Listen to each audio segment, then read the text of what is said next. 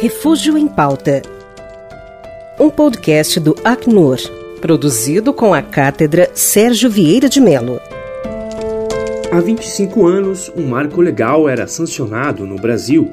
A Lei número 9474 de 1997 estabeleceu diretrizes para a implantação do Estatuto dos Refugiados no nosso país, garantindo direitos para aqueles que buscavam abrigo em terras brasileiras. Nos últimos 25 anos, desde a criação da Lei Brasileira do Refúgio, muita coisa mudou no cenário global, mas o Brasil segue ainda sendo um dos países que melhor proporciona a inserção legal de refugiados em seu território. Eu sou o Gabriel Snack, jornalista, e hoje nós vamos conversar sobre esse importante marco legal que é a Lei do Refúgio. Estão junto com a gente no programa de hoje a irmã Rosita Milese, da Congregação das Irmãs Escalabrianas, ela cursou Direito na PUC do Rio Grande do Sul e fez mestrado em Migração e Refúgio na Universidade Pontifícia Comilhas de Madrid, na Espanha. A irmã Rosita se dedica à causa das migrações e do refúgio desde 1989. Está conosco nessa conversa também a professora e pesquisadora Liliana Jubilu, da Universidade Católica de Santos, que tem uma enorme experiência na área do direito internacional e dos direitos humanos João Alberto Alves Amorim, que é professor de Direito Internacional na Universidade Federal de São Paulo, e o professor João Carlos Jaruchinski Silva, do curso de Relações Internacionais e do programa de pós-graduação em Sociedade e Fronteiras da Universidade Federal de Roraima, e os alunos da Universidade Católica de Santos, a Unisantos, Lucas Fernandes Dias, que é bacharel em Relações Internacionais e apresentador do podcast Quarentena Global, e a Laurier Teneri, graduanda em Relações Internacionais, que também atua no podcast Quarentena Global e que vão participar dessa conversa. Olá, boa tarde a todos os ouvintes do podcast. Professora Liliana, inicialmente, de que forma a Lei 9474, chamada de Lei do Refúgio, impacta no cotidiano das pessoas refugiadas? Olá, gostaria de iniciar agradecendo o convite para estar aqui presente no podcast Refúgio em Pauta e parabenizar não apenas o Acnur, mas também todas as cátedras Sérgio de Mello envolvidas na sua elaboração e também pela escolha do tema, já que, como mencionado, estamos comemorando 25 anos da Lei dos Refugiados aqui no Brasil, agora em julho. A Lei 9474 de 97 é extremamente relevante para as pessoas refugiadas no Brasil, uma vez que ela é a base da arquitetura protetiva construída no país. O Brasil já era é, comprometido com a Convenção de 51 e o Protocolo de 67, que trazem as bases internacionais para a proteção das pessoas refugiadas. Mas é com a Lei 9474 de 97 que a proteção ganha contornos nacionais mais fortalecidos e que se estabelecem três eixos de ação. A lei inicia trazendo a questão do conceito de refugiado, abordando tanto o conceito universal de uma pessoa que tem bem fundado temor de perseguição em função de sua raça, religião, nacionalidade, opinião política ou pertencimento a um grupo social, mas também o conceito regional que veio da Declaração de Cartagena de 1984, reconhecendo como refugiado a pessoa que tenha é, se deslocado em função de grave e generalizada violação de direitos humanos. Ainda dentro da questão do conceito, a lei traz toda a definição do procedimento para se reconhecer a condição de refugiado, que é essencial para a aplicação dos direitos assegurados pelo direito internacional dos refugiados. Nós sabemos que o que torna uma pessoa refugiada é a condição objetiva do seu país de origem e não o reconhecimento feito por um Estado. E é por isso que alguns direitos são garantidos até mesmo antes desse reconhecimento, como, por exemplo, a proteção consagrada pelo non-refoulement, que se aplica também a solicitantes de refúgio. Esse princípio garante a não devolução, a não expulsão de uma pessoa antes que o seu pedido de refúgio seja analisado. Em segundo lugar, a lei traz também toda uma perspectiva de soluções duráveis, ou seja, de como proteger na prática as pessoas que tenham sido reconhecidas como refugiadas. E, por fim, ela fala da obrigação do governo brasileiro, por meio do CONARE, o Comitê Nacional para Refugiados, que é estabelecido pela Lei 9474 de 97, de estabelecer políticas públicas para garantir o acesso a serviços e a direitos das pessoas refugiadas no Brasil.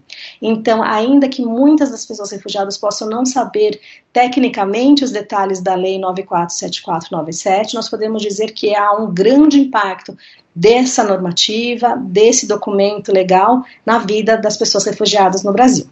É, então, dada aí a rica explicação que a Liliana nos trouxe a respeito da Lei 9474, gostaria de trazer o debate para o professor João Amorim e perguntar para si é, qual o contexto de formulação dessa lei, mais precisamente qual era o ambiente político no momento da formulação, os atores e instituições que estiveram engajados nesse processo. Obrigado, Lucas. Obrigado ao Acnur pelo convite. É um prazer estar aqui participando desse podcast na companhia de pessoas e colegas de trabalho tão, tão queridos e que a gente convive há tanto tempo, em especial a querida irmã Rosita, que está aqui conosco hoje.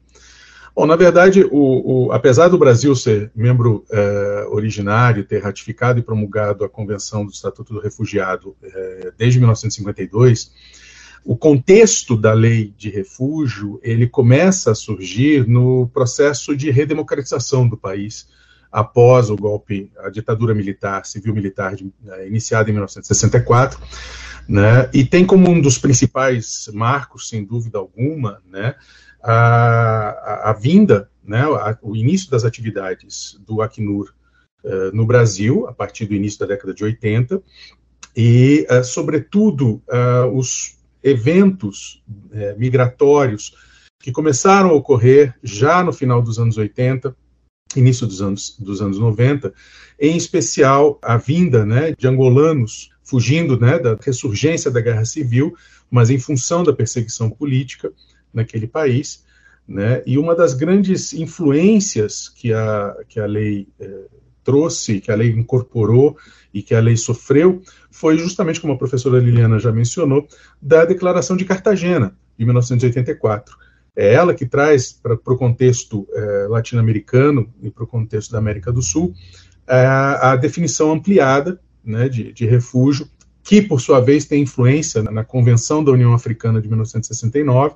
Foi a primeira vez que se adota uma definição ampliada de refúgio, mas sem dúvida alguma a edição da lei de refúgio ela vem nesse processo da redemocratização, ela vem com a promulgação, após a promulgação da Constituição Federal de 1988, e ela vem para estabelecer e regulamentar, né, pela primeira vez, né, a lei brasileira é e continua sendo uma referência, um exemplo para uh, os demais países do planeta, no sentido de não só reconhecer e reproduzir no ordenamento interno uh, os direitos e as definições né, de proteção para esse refugiado, como também as soluções duráveis, e principalmente tornar de forma clara, estabelecer de forma clara, não apenas um processo, um procedimento para solicitação e reconhecimento uh, da condição de refugiado, mas também um órgão responsável, um órgão colegiado responsável, que é o CONARE. E os atores e instituições uh, envolvidas foram não apenas as principais entidades da sociedade civil até então engajadas na proteção de refugiados, imigrantes, uh, como também, sobretudo, o Alto Comissariado das Nações Unidas para Refugiados.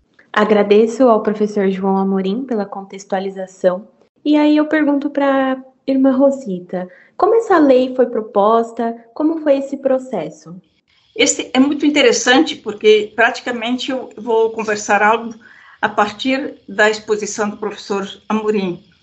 Uh, há um fato muito importante que o Brasil uh, tomou em sério, que foi a Conferência de Viena sobre os Direitos Humanos. E nesta Conferência de, de Viena sobre os Direitos Humanos, há uma afirmação, uma das conclusões, que uh, reafirma o direito da pessoa perseguida de buscar refúgio em outro país, algo que já estava bastante presente no mundo internacional. E a conferência reafirma isso e realça a importância de instrumentos regionais de proteção. E é importante esse, esse aspecto porque justamente o, o documento regional de proteção que nós tínhamos à época era a Declaração de Cartagena, que o professor Amorim fez menção. Além dessa Conferência de Viena sobre Direitos Humanos, há, há também um documento, mais ou menos na mesma época, 1992, do Vaticano, que dizia assim: os refugiados, um desafio à solidariedade.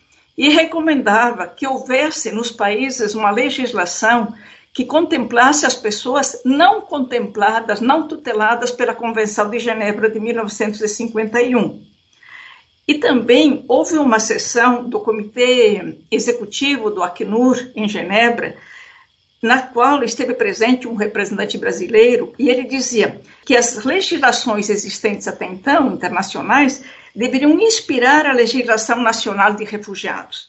Esses elementos eu tra estou trazendo porque justamente são aqueles que formam o, um ambiente favorável a uma possível uh, lei de refugiados. E houve também, em 1995, um seminário na Argentina, um seminário regional com a participação de vários países. O Brasil estava presente, muito representado, havia três representantes, dois de governo, de diferentes ministérios e um da sociedade civil, e neste seminário foram elaboradas as pautas para uma nova lei de imigração. Todo esse contexto é que preparou a, a, a nova lei com esses atores já praticamente atuando antes de estar sendo elaborado um anteprojeto. E também, logo após a Conferência de Viena, o Brasil assumiu o compromisso de fazer o seu primeiro Plano Nacional de Direitos Humanos. E neste primeiro Plano Nacional de Direitos Humanos, a sociedade civil pediu e o Ministério da Justiça incluiu a responsabilidade de uma lei de, de refúgios, especialmente eh, contemplando em âmbito nacional interno o tema dos refugiados. Este é um, estes são antecedentes. A partir desse seminário realizado em Buenos Aires, onde foram elaboradas as pautas para uma nova lei, eh, para uma lei de, de refúgio, o representante do Acnur no Brasil, ao retornar, enviou ao governo brasileiro aquelas pautas como proposta inicial para uma lei. O Ministério da Justiça acolheu e começou a elaborar a lei. Porém, havia uma questão é, polêmica, eu diria, que o governo não é, acolhia a proposta de ampliação do conceito de refugiado. Este foi um tema que foi debatido ao longo de todo o processo, sempre nessa dificuldade de aprovar a ampliação do conceito. O restante das propostas caminharam até tranquilamente.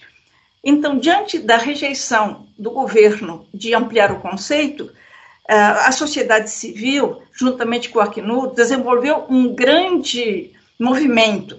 Eu digo grande porque envolvemos mais de duas dezenas de organizações, lembrando que à época quase não havia organizações trabalhando com refugiados, porque havia poucos refugiados no Brasil nesta época, uh, mas assim mesmo foram envolvidas mais de duas dezenas de organizações, inclusive organizações internacionais, e todas enviaram ao Ministério da Justiça um pedido para ampliação do conceito de refugiado, contemplando a Declaração de Cartagena.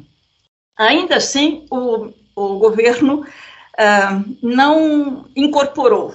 Ali no Congresso, então, tivemos que fazer um movimento e todas essas organizações, mais uma vez, se uniram e levaram à Câmara dos Deputados a proposta de uh, ampliação do conceito de refugiado. E foi feito, então, um, um novo, uma nova proposta e foi elaborado o texto que hoje consta no, na própria lei, no inciso terceiro, que é um, dizendo o seguinte: é também refugiada a pessoa que, devido à grave e generalizada violação de direitos humanos, é obrigada a deixar seu país de nacionalidade e buscar refúgio em outro país. Esta disposição é de grande importância. Foi muito difícil realmente de que viesse a ser aprovada, mas tem um significado enorme. Hoje, a grande maioria dos refugiados que temos no Brasil estão reconhecidos sob este inciso de ampliação do conceito. Foi um, um avanço significativo e não fácil de alcançar, mas um avanço que realmente colocou o Brasil numa posição de grande avanço na, na proteção aos refugiados. Tanto é verdade, como eu falei, que hoje a maioria dos nossos refugiados no Brasil são reconhecidos sob este inciso terceiro. É bem perceptível pela fala da irmã Rosita que esse processo de construção da lei ele é algo que se estende ao longo do tempo e que é altamente detalhado e muito bem pensado na realidade. É, portanto, eu queria aproveitar a oportunidade para estender o debate ao professor João Carlos é, em relação à Lei 9474. É, gostaria que você trouxesse para nós quais as grandes diferenças entre a lei anterior, o Estatuto do Estrangeiro, para a lei atual que foi feita. Em pontos gerais, quais os avanços nós podemos identificar? Olá a todos, agradeço ao Acnur o convite, a oportunidade de estar aqui dialogando com pessoas tão queridas e que eu admiro tanto, como a irmã Rosita, a professora Liliana e o professor João. É sempre uma oportunidade né, um, de aprendizado que eu valorizo bastante. Em relação à, à dinâmica anterior, né, acho que as três respostas anteriores apontaram é, uma diferença bastante significativa é, da percepção em relação a essas pessoas né, que necessitam de proteção internacional. Então, finalmente, né, aí com um atraso de quase 10 anos, como disse o professor João Amorim, o Brasil finalmente contempla dentro da sua legislação algo né, que, de certa forma, já era necessário a partir da redemocratização, em 1985, mas com a nossa Constituição de 1988, que fortalece esse engajamento do Estado brasileiro em relação a pautas de direitos humanos, né, a década de 90 é bastante rica em relação a isso, e traz um, uma, uma mudança no sentido de pessoas que necessitam de proteção e são sujeitos de direito. É, acho que essa é a principal mudança, porque se você analisar a, o Estatuto do Estrangeiro, que infelizmente esteve por muito tempo em vigor junto com a lei brasileira de refúgio, o Estatuto do Estrangeiro ele começa destacando que o, é, na aplicação da lei o interesse era o de segurança nacional, né, reforçando um caráter securitário da, da mobilidade humana, os interesses políticos, socioeconômicos do Brasil, assim como a defesa do trabalhador nacional. Então, é nítido né, que o legislador, naquele momento, em 1980, pensava todas as pessoas oriundas de outros países, sejam elas migrantes ou refugiadas, como uma ameaça à segurança nacional, ao território e até à questão do trabalho. Então, essa é uma visão bastante equivocada, é, de certa forma, distorcendo a própria tradição brasileira em relação à mobilidade humana, a perspectiva de recepção de pessoas. Infelizmente, como eu estava destacando, a, o Estatuto do Estrangeiro é, esteve em vigor né, por 20 anos junto com a Lei Brasileira de Refúgio, e somente após 20 anos, somente agora, em 2017, é que finalmente nós conseguimos modificar a lei de imigração, né? agora a gente tem a nova lei, a Lei 13.445 de 2017, e agora nós temos uma lei de imigração que, de certa forma, contempla uma série de elementos que foram trazidos para a realidade brasileira a partir da, do, da nossa lei de refúgio. Então, eu gostaria só de pontuar né, que na própria lei de imigração nós trouxemos alguns direitos bastante significativos, como a ideia de reunião familiar, a proibição de criminalização da migração, quer dizer, da mobilidade como um todo, uma perspectiva bastante importante, que é, é a noção de um diálogo social na formulação de políticas. Nós também pudemos contemplar algo que é, não foi a, a tão avançado em 97, mas em 2017 nós conseguimos né, resolver parte dessa questão, que é a questão da patridia. Também pensamos a própria dinâmica de proteção aos brasileiros que se encontram em outro território. Então, acredito que a, a, a lei de refúgio ela foi bastante importante porque ela solidificou bases sobre as quais o Brasil pensa a própria dinâmica de mobilidade. E aí, com um atraso, infelizmente, de 20 anos a partir da lei de refúgio, nós conseguimos contemplar hoje uma perspectiva que, primeiro, pensa essas pessoas em mobilidade como sujeitos de direito, né, que não criminaliza essa mobilidade, e que pensa essas pessoas como é, sujeitos de direito e participantes da nossa sociedade. Acho que esse é o, é o grande avanço que a gente conseguiu aí nesses 25 anos, né? Certo, professor João Carlos. Dado esses grandes avanços abordados pelo professor e que estão cada vez mais intencionados a abraçar e acolher mais a pessoa humana, a pessoa refugiada, uh, eu pergunto à professora Liliana, considerando o grande fluxo de venezuelanos e a promulgação de vistos humanitários para nacionais de países específicos, como Haiti, a Síria e recentemente a Ucrânia, a lei ela segue acompanhando essa atualidade Acho que sempre que a gente está analisando documentos ligados à proteção do ser humano e a direitos humanos, a gente sempre pensa como é, é possível melhorar essa proteção a partir da, da, normativa. Nesse sentido, eu acredito que a Lei 9474 de 97 poderia é, ser melhorada, ser modificada em três grandes aspectos. O primeiro seria de pensar em termos de conceito, ainda que a gente tenha o conceito universal e o conceito regional, permitindo o reconhecimento também por ah, pessoas que se deslocam por grave generalizada violação de direitos humanos, existem outras questões de bem fundado temor de perseguição e de motivos que não estão presentes, como, por exemplo, questões ligadas ao gênero. Também seria muito interessante se a lei pudesse deixar ainda mais claro que o refúgio é um direito, que não é um ato de governo, não é um ato de soberania e não é um ato discricionário, que existem hipóteses legais claras para o seu reconhecimento ou para o não reconhecimento da condição de refugiado, que trata-se de um direito e que por isso precisa ser ainda mais bem resguardado. E talvez uma demanda que é de muitos anos, e a irmã Rosita está aqui, não me deixaria mentir sobre isso, que é o aumento dos envolvidos no procedimento. Outras entidades da sociedade civil, incluindo a academia, participação direta de pessoas refugiadas e de suas associações, outros órgãos de direitos humanos e até mesmo outros ministérios que possam ter é, políticas que impactem diretamente a vida das pessoas refugiadas.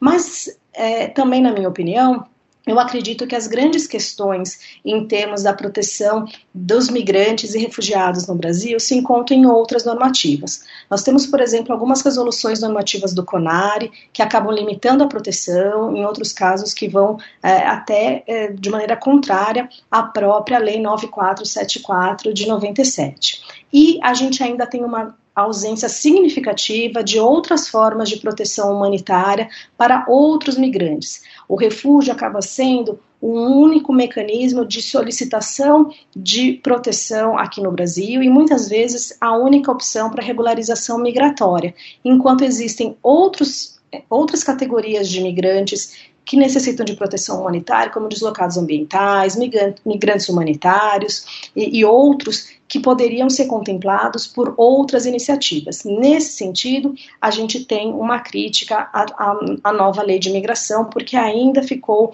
é, faltando ficou faltando, é, deixando a desejar nessa possibilidade de outras formas de é, regulamentação migratória. Também seria importante uma atenção significativa na aplicação adequada da lei e na criação ou na transformação de políticas públicas para a inserção das pessoas refugiadas. Acho que o mais importante nos 25 anos da Lei 9474 de 97 é se reconhecer os avanços, mas pensar que é sempre necessário, na adoção de qualquer política, de uma postura protetiva, uma postura condizente com é, a, a maior proteção possível, que é a diretriz que nos traz o direito internacional dos direitos humanos.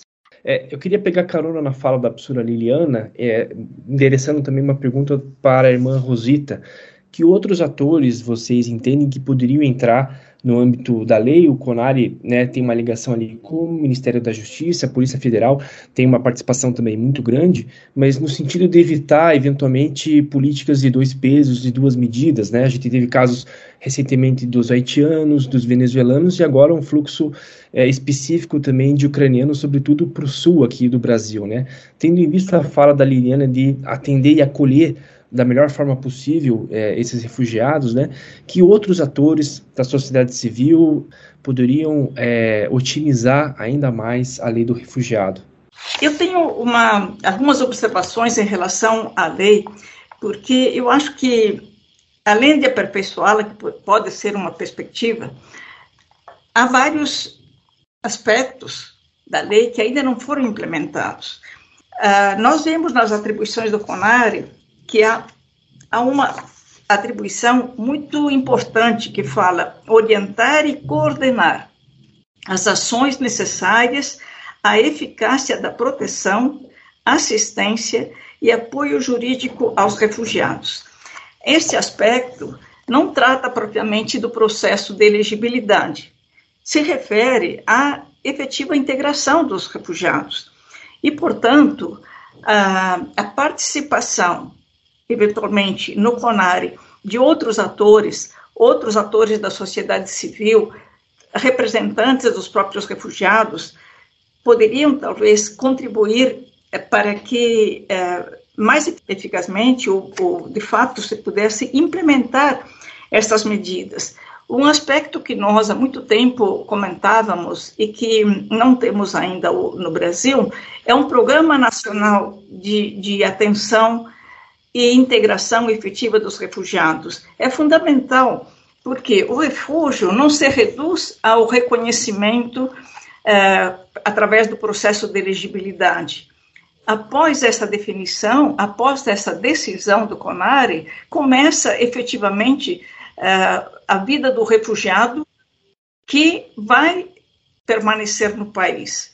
E não há, então, uh, mecanismos, não há uh, formas de, de um plano nacional efetivamente de integração. E haveria necessidade de uma estrutura muito maior, seja pelo volume de solicitações que há e o tempo que essas solicitações levam para ser decididas, justamente por causa da estrutura, e o tempo que as pessoas ficam aguardando uma decisão uh, totalmente indefinidas em relação à própria vida. E isso impacta também nos, nos refugiados que vêm com diplomas, por exemplo. o reconhecimento de certificados e diplomas é um, é um tema crucial para os profissionais que vêm e que eh, são reconhecidos como refugiados, eh, porque eles devem esperar até a decisão e depois da decisão iniciar um processo para eh, a revalidação de seus diplomas. Às vezes, eles têm que ficar aguardando três, quatro, até cinco anos para um dia ver o próprio diploma uh, revalidado. Nesse tempo, o Brasil perde a oportunidade de estar sendo beneficiado com a competência, a capacidade desses profissionais, e as pessoas ficam com uma certa frustração no sentido de que não podem, nesse tempo, exercer a, a, aquela profissão, aquela capacidade para a qual tanto se prepararam e que tanta competência têm. Então, há elementos na lei de, de refugiados que precisariam ser implementados, precisariam ser melhor desenvolvidos e, para tal, sem dúvida, a, aproximação, o envolvimento de mais forças da sociedade e dos próprios refugiados no âmbito do Comitê Nacional para Refugiados ou em instâncias, enfim, que possam atuar mais eficazmente, mesmo outros ministérios, que o Ministério, por exemplo, de Desenvolvimento Social, não está no CONARE. É um ministério fundamental para essa questão da, do acolhimento e da integração dos refugiados. Portanto, são limitações que precisariam ser uh, um, supridas e também, uh, uh, através dessa complementação de outros atores, desenvolver um efetivo programa nacional de acolhida, proteção e integração dos refugiados e refugiadas em nosso país. Professora Liliana, você gostaria de responder? É, eu concordo com, com a, as questões que a irmã Rosita coloca, porque é, a lei, como eu mencionei, ela não tem só o eixo da, do reconhecimento, né? Ele tem o eixo das soluções duráveis, entre as quais a gente encontra a questão da, da integração. E, e dessa perspectiva da integração, o Brasil adota, desde sempre, é, um modelo tripartite que reúne o governo, a sociedade civil e a comunidade internacional por meio do Acnur.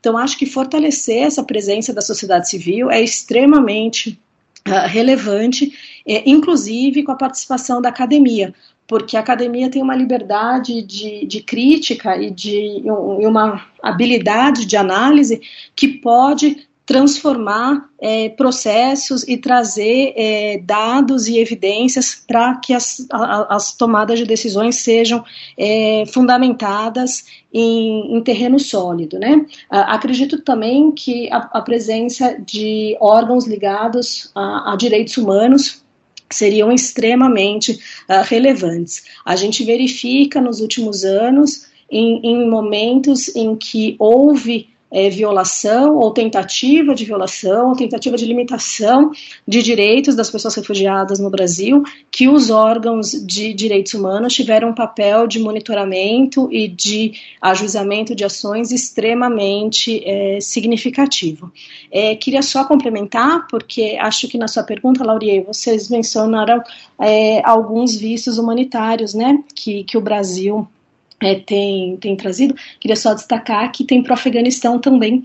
É, o, visto não é concedido no, no Afeganistão, mas nas embaixadas ah, ao redor ali do, é, do Afeganistão, e a gente tem verificado a utilização é, desses, é, de, desse instrumento pelos refugiados afegãos. E agora eu abro espaço para as considerações do professor João Carlos. É, obrigado, Laurier pontuar, como disse a irmã Rosita, a Liliana, dessa necessidade né, de uma ampliação não só da sociedade civil, mas também nós pensarmos né, que a questão de refúgio é de uma política de Estado e, eventualmente, pensar em termos da representação, é, talvez de é, parte do, do poder, é, poder Legislativo ou do Poder Judiciário, possa ser uma iniciativa interessante. Nós temos, tradicionalmente, essa tradição de conselhos ou comitês para pensar a dinâmica da, da mobilidade humana no Brasil, isso desde o século XIX, né, nós temos,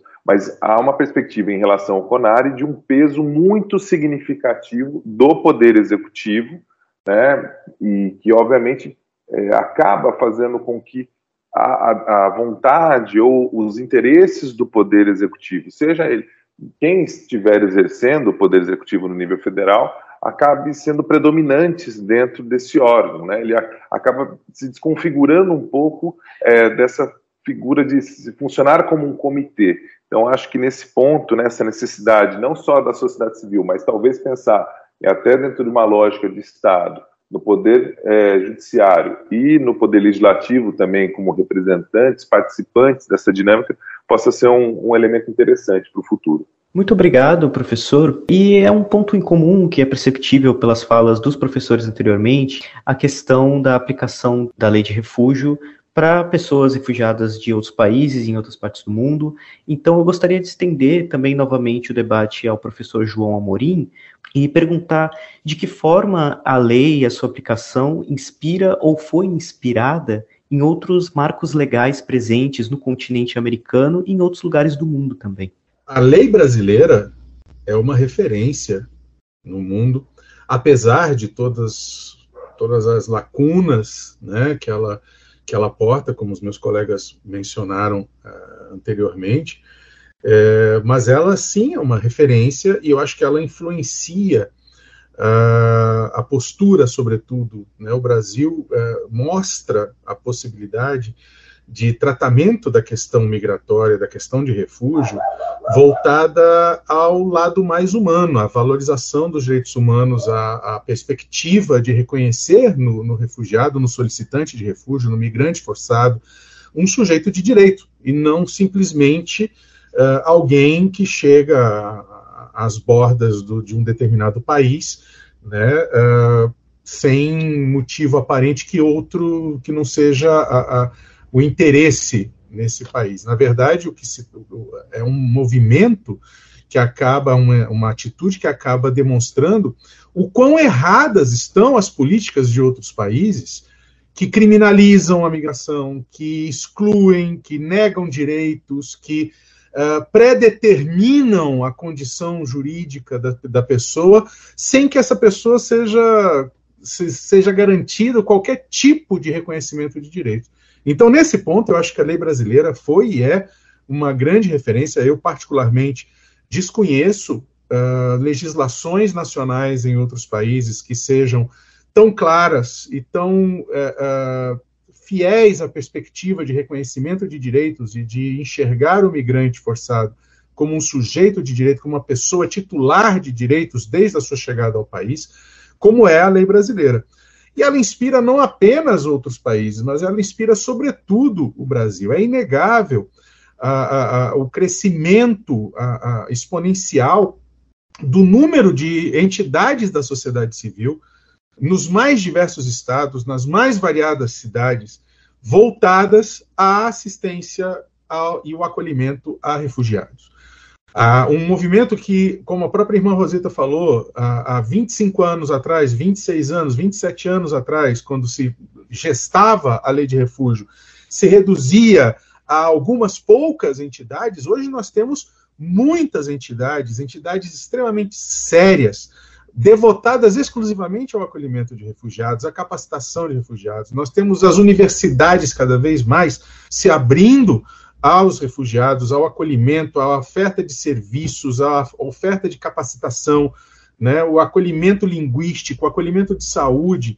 Nós temos essa, essa influência gerada pela lei de refúgio na, na nossa sociedade civil, a ponto de nós hoje, e eu concordo com o professor João Carlos, é, necessitarmos transformar essas iniciativas em uma política pública, uma política de Estado, não apenas uma lei que confere obrigações a um determinado órgão administrativo do poder público uh, e que a, a, a prática revela, uh, nos últimos 25 anos, tem basicamente se limitado apenas a um processo burocrático de reconhecimento da, da condição uh, de refugiado, né? legando ou, ou, ou transferindo a responsabilidade, que seria responsabilidade estatal, das ações que seriam de competência do Estado, para a sociedade civil. A, a lei de refúgio brasileira ela é um marco, sem dúvida, ela é um exemplo a ser seguido, sobretudo para países uh, desenvolvidos que cada vez mais retrocedem na proteção dessas pessoas, cada vez mais se preocupam em, em construir muros ao invés de pontes, uh, se preocupam mais em refratar do que acolher. Então, eu acho que o papel da legislação brasileira tem essa importância fundamental, global, tá? Mas eu acho também para que nós não fiquemos reféns de uma constante sobrecarga de atividades das entidades da sociedade civil, nós precisamos também evoluir essa legislação para uma política pública, no sentido de preencher as lacunas que a legislação possui, no sentido de poder viabilizar a participação de todos os órgãos de Estado no acolhimento dessas pessoas Tá? E aí sim, continuar levando adiante o exemplo que o Brasil tão bem legou ao mundo a partir de 1997 e que, infelizmente, por conta dessas deficiências, por conta dessas lacunas e por conta da ausência de uma política estatal de proteção de migrantes forçados, de acolhimento humanitário, acaba deixando essas iniciativas reféns de atitudes ou de mudanças de postura, ou até mesmo da constância de visões retrógradas de determinado governante ou de determinado grupo que está temporariamente no governo. E visto que estamos caminhando para o fim do nosso bate-papo, eu primeiramente pergunto ao professor João Carlos e posteriormente abro para que todos os nossos convidados se sintam à vontade comentar sobre o futuro e sobre como os temas globais, por exemplo, o contexto da Ucrânia e as mudanças climáticas, têm impactado o Brasil. Bom, acho que aqui nós já apontamos uma série de elementos né, para a gente pensar no futuro. É, eu gostaria de concentrar, primeiro, né, acho que é uma, uma expressão muito feliz né, do Stephen Castles, quando ele fala né, que a gente vive uma era da migração, vamos chamar uma era da mobilidade no século XXI, né, como nós temos acompanhado ano a ano nos, nos Global Trends, o, o número de pessoas é, circulando pelo mundo, né, o número de pessoas, infelizmente também, de refugiados e solicitantes tem crescido né, de forma bastante significativa. Né, o contexto da Ucrânia, a gente fala né, em termos de deslocamento forçado, como o professor João estava destacando, é, a gente fala em mais de 100, mil, é, 100 milhões de pessoas, quer dizer, um número muito expressivo. É, então, acho que a gente precisa reforçar essa pauta, esse compromisso estatal, o papel que o Brasil tem, né, desse exemplo desde 97, de outras ações que tem levado a cabo, acho que é importante, né, e que o Brasil continue nesse papel de liderança, é, mas também uma liderança que seja mais coerente, participando, né, dos foros e dos pactos globais relacionados à temática. Acho que a gente não pode perder isso da, da nossa perspectiva, dado que é, em, nesses debates, é nesses foros que você constrói né, consensos, você constrói estruturas, você desenvolve temáticas que são importantes. Não dá para a gente falar a nossa lei é boa, e ela é realmente, não dá para a gente falar que a nossa lei é vanguardista e achar que isso basta. Né? A gente precisa estar no processo de aprimoramento constante. E acho que algo que a professora Liliana Jubilu tão bem pontuou, que também é um outro tema que está né, tá muito em voga e é uma preocupação que a gente precisa resolver, que é essa questão da dinâmica da, dos deslocamentos climáticos, né, de questões ou de mobilidade ambiental, como você preferir chamar, que nós temos no Brasil uma produção bastante expressiva, né? Nós temos conseguido colaborar numa série de questões, mas que infelizmente ainda está é, aquém né, do que nós devemos enquanto Estado, enquanto instituições, né, com base naquilo que nos rege, principalmente a Constituição. E por fim, das experiências né, que a gente tem, acho que a gente precisa olhar com um pouco mais de cuidado, e principalmente no sentido de garantia de direitos, a, vamos chamar assim, de uma mobilidade de grupos tradicionais. Né? Eu acho que o, o exemplo né, da chegada de grupos indígenas oriundos da Venezuela, como os Waraus, Pemon, entre outros, e a nossa dificuldade em termos de garantir soluções duráveis, uma dificuldade de estabelecer um diálogo é, mais efetivo né, com esses grupos. Acho que é algo também para a gente olhar para o futuro, que também, é, infelizmente, me parece que, dada essa questão da devastação ambiental, cada vez mais grupos tradicionais tenderão a ter que se é, mover atravessando fronteiras. Então, acho que isso são assim temas que eu gostaria né, que nós pontuássemos e olhássemos para o futuro. A academia tem feito bastante isso. Acho que as cátedras eh, e outros pesquisadores têm trazido uma série de contribuições. Acho que agora é tentar dar o próximo passo e conseguir colocar isso na agenda, tanto pública, tanto nacional, como também internacional. É, agradeço muito ao professor João Morim e ao professor João Carlos pelas pontuações feitas aqui ao final. Quero perguntar também para a professora Liliana Jubilu e para a irmã Rosita se teriam alguma consideração final a fazer.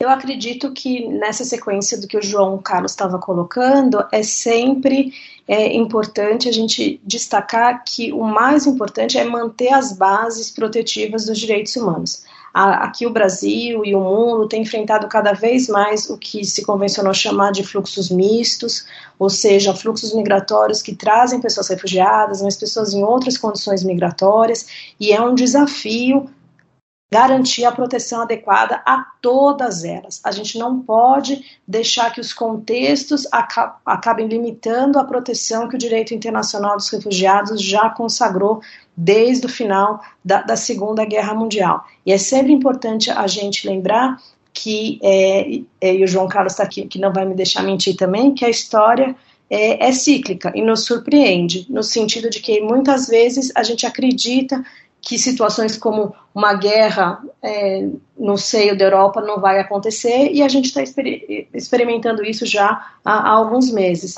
Então a gente precisa desenvolver novas formas de proteção, mas garantir o que já existe com o direito internacional dos refugiados e com o direito internacional dos direitos humanos. Entendo também, nessas palavras finais, sublinhar o seguinte: a nossa lei de migrações, ela prevê no artigo 120 a elaboração de uma política nacional de imigração. O professor Amorim acabou de fazer menção. E isso faz muita falta, porque é, é uma política de Estado que tem que ser traçada, e não é, atitudes ou, é, enfim, maneiras de um governo ou de outro. E sim, o Estado deve ter essa política como linha orientativa. O Brasil passou muito tempo uh, com poucos desafios uh, sobre migrações e refugiados. Atualmente, estamos totalmente num outro quadro um quadro onde temos grandes fluxos migratórios e temos grandes fluxos de pessoas necessitadas de proteção. E necessitadas de proteção não se trata só do refúgio reconhecido, mas também através da proteção complementar. Então, entendo que seja de grande importância realmente é, envolver atores diversos, a academia que foi tão mencionada e que está tão atuante, sobretudo com as cátedras Sérgio Vieira de Mello, e também com a sensibilidade que muitas uh, universidades têm, e até com projetos específicos, mas localizados uh, para os refugiados. Enfim, há muitos atores uh, que poderiam e podem seguramente contribuir de maneira significativa para que nós tenhamos uma verdadeira política nacional de imigração e um com planos de acolhida específica, não é privilegiada, porque não se trata de privilégio, mas sim de especificidade para os refugiados e refugiadas que realmente se encontram em uma situação uh, mais delicada, altamente demandadora de, de proteção e de assistência. Muito obrigada pela oportunidade. Perfeito, irmã Rosita. Agradeço as considerações finais abordadas pela senhora e também da professora Liliana. Eu que agradeço o convite e a oportunidade. Agradeço mais uma vez o convite e uma saudação a todos. Muito obrigado pelo convite, pela oportunidade. Um abraço a todos e seguimos juntos. O Refúgio em Pauta é uma realização do Acnur, produzido pela Cátedra Sérgio Vieira de Melo este episódio do podcast Refúgio em Pauta fica por aqui. Você pode se informar mais sobre as ações do Acnur e de seus parceiros pelos nossos canais de informação. Acesse acnur.org.br e na aba O que fazemos, clique em Cátedra Sérgio Vieira de Mello para saber mais sobre as universidades conveniadas. Siga também o Acnur nas redes sociais, pelo arroba Acnur Brasil e Acnur Português. O Acnur agradece aos governos que realizam contribuições flexíveis e aos Estados Unidos, Luxemburgo e União Europeia pelas importantes contribuições feitas diretamente às respostas humanitárias do Acnur no Brasil. Nacionalmente, agradecemos aos doadores privados Bradesco, Bayersdorf, Clabin, Fitesa, Riachuelo, YouTube Music, Randon e Instituto Omni e as pessoas físicas que possibilitam a continuidade dos trabalhos do Acnur. Contribuíram para esta produção, por parte do Acnur, Miguel Pacione e William Laureano, pela UFPR, René Lopes e Gabriel Snack, pela Unisantos, Lucas Fernandes Dias e Laureê Tenheri. Até o próximo episódio. O Refúgio em Pauta é uma realização do Acnur Agência da ONU para Refugiados, produzido com a Cátedra Sérgio Vieira de Mello.